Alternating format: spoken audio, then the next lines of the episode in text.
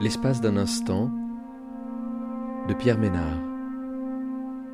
Une constellation d'instants suspendus d'arrêt sur image.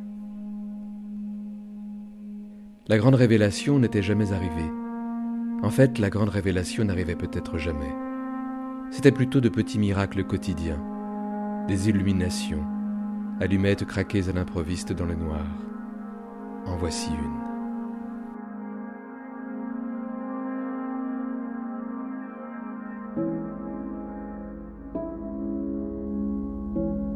Nijni Novgorod, Russie, 3h14. Dans le clocher de l'église, un astucieux dispositif de cordes ingénieusement reliées entre elles, dont l'ensemble intriqué forme une impressionnante toile d'araignée, permet de faire sonner les cloches, de jouer avec elles. D'une pression du pied, cet homme les fait teinter. Avec ses mains, au bout desquelles chaque doigt tire une clochette de taille différente, afin de produire un son plus grave ou plus aigu, ils modulent leur sonorité pour jouer la mélodie qui vient se superposer à la basse assurée par les plus grosses cloches disposées dans le clocher à proximité. Son pied les actionne pour les faire vibrer et carillonner tandis que de sa main gauche, restée libre, il marque la mesure d'un rythme régulier en appuyant sur un réseau de fils qui font entrer en mouvement d'autres carillons en contrepoint. L'ensemble est très harmonieux. On l'entend dans toute la région. Mais ce soir-là, il n'aurait pas dû jouer à cette heure si tardive. Il ne sait pas ce qui lui a pris. C'est venu soudain, sans crier gare. Des voix l'ont réveillé pour l'heure de l'Angélus, quelques heures plus tôt que d'habitude.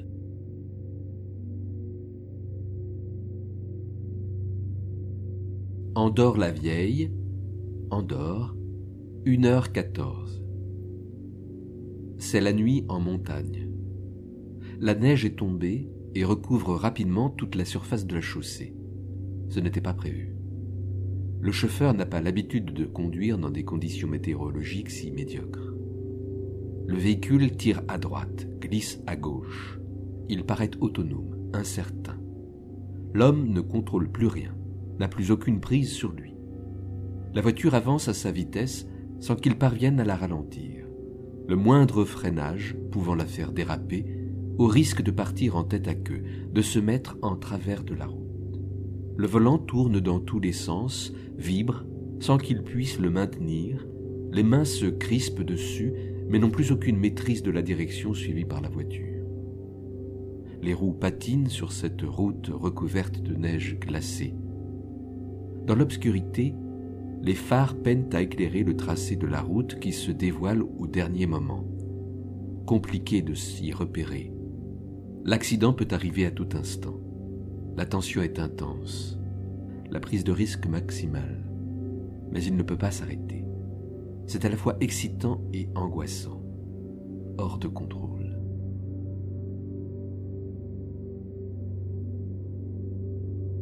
Kampong Ayer, Sultanat de Brunei, 18h14. Pierre, papier, ciseaux. C'est un jeu, mais les enfants s'en servent aussi pour prendre des décisions. Ils décident qui fera leur corvée en faisant une partie. Les règles du jeu sont vraiment très simples. À l'aide de leurs mains, les deux joueurs ont la possibilité de choisir entre trois signes la pierre, le papier ou les ciseaux. Ils doivent placer leurs mains dans le dos. Ils énoncent le nom du jeu à haute voix, pierre, papier, ciseaux, ou comptent jusqu'à trois.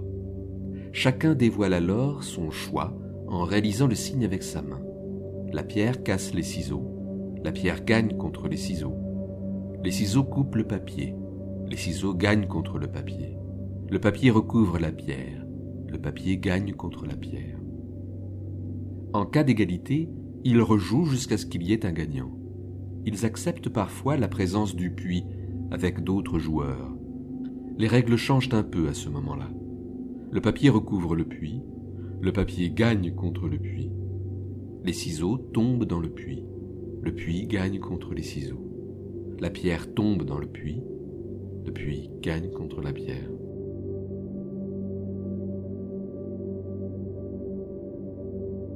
Vara Blanca, Costa Rica, 18h14. Après avoir fait trotter le cheval dans le champ, puis l'avoir fait courir et sauter, l'avoir vu se cabrer et nir tout à la satisfaction de se retrouver à l'air libre, sans entrave, aucune muselière, pas de sel sur le dos, et la possibilité de se déplacer à sa guise, courir sans limite, partir au galop, marcher au pas vers son enclos. Il revient vers nous tranquillement, tête basse. Il mange quelques herbes qu'il parvient à arracher avec ses dents au passage. Puis il s'arrête devant nous, dans l'attente. Il faut lui parler, le caresser. C'est une manière de le féliciter. On pose alors sa tête sur le col de l'animal, près de sa longue crinière blanche, pour écouter son cœur. Le tambour battant à l'intérieur est impressionnant de force et de rythme cadencé. La joue posée sur son poil ras, la main continue de le caresser en même temps. Son cœur se met à ralentir, comme si notre geste l'apaisait. Il reprend souffle. Une allure normale pour son rythme cardiaque. Les derniers battements sourds au moment de relever la tête, de croiser son regard, nous submergent d'émotion.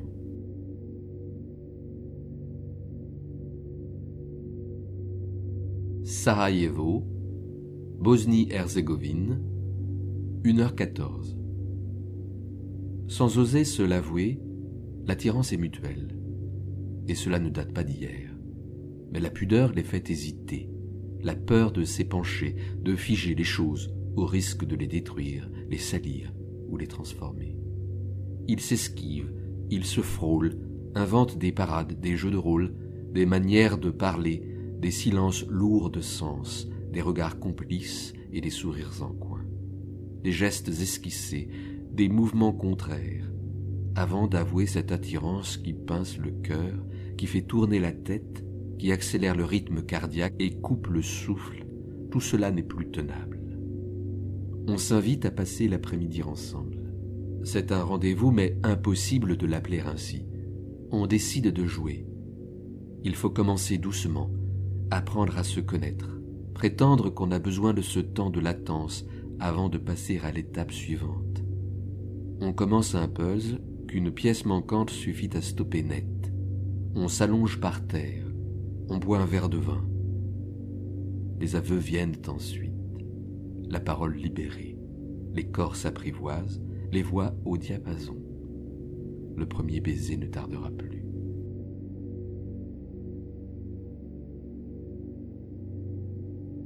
Punta Gorda, Belize, 18h14.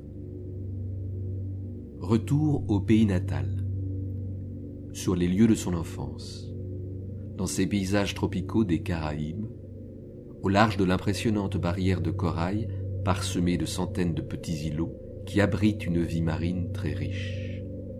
À bord d'un bateau à moteur qui le conduit jusqu'au lieu retenu pour disperser en mer les cendres cinéraires de son père, mort quelques semaines plus tôt. L'urne funéraire en albâtre bien serrée, ses mains moites la maintenant bien droite au niveau de ses genoux. Le regard lointain, mélancolique, cherchant à l'horizon la destination attendue, à atteindre. Une manière fuyante de ne pas regarder en face l'homme qui l'accompagne. Un vieil ami de son père, un oncle pour lui. De détourner son regard pour ne pas l'affronter. Tant de souvenirs pourraient le submerger d'un coup.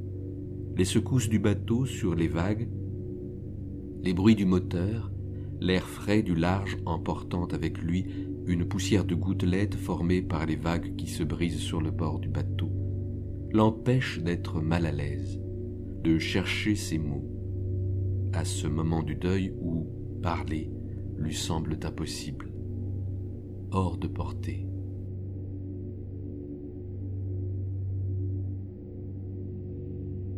Île de Kong, Laos, 7h14.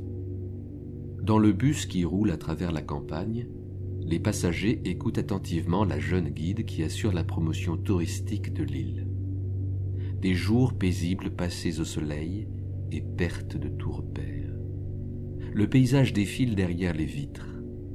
D'entre les formes furtives qui y apparaissent, la silhouette gracile des palmiers revient avec insistance, mais toujours sur le point de s'effacer au profit de ce qui peut encore et toujours surgir. Dans une ambiance campagnarde et paisible, dit la jeune femme en souriant, l'île offre aux amoureux de la nature randonnées, virées au milieu des rizières, visites de temples bouddhistes, les Wat, calmes débarcadères, marchés de produits frais, montagnes boisées et plages idylliques. Sa voix amplifiée par le micro tout près de sa bouche. Ce côté désœuvré et brut, continue-t-elle, explique la faible fréquentation touristique de l'île jusqu'à présent. Seuls ceux en quête de réel dépaysement et de vie traditionnelle y font halte pour plus d'une journée lors de leur séjour au Laos. Les voyageurs se sentent mis en valeur. Un soupir satisfait d'orgueil traverse l'habitacle du bus. Ce qui va surgir, surgira peut-être des départs. L'espace d'un instant de Pierre Ménard.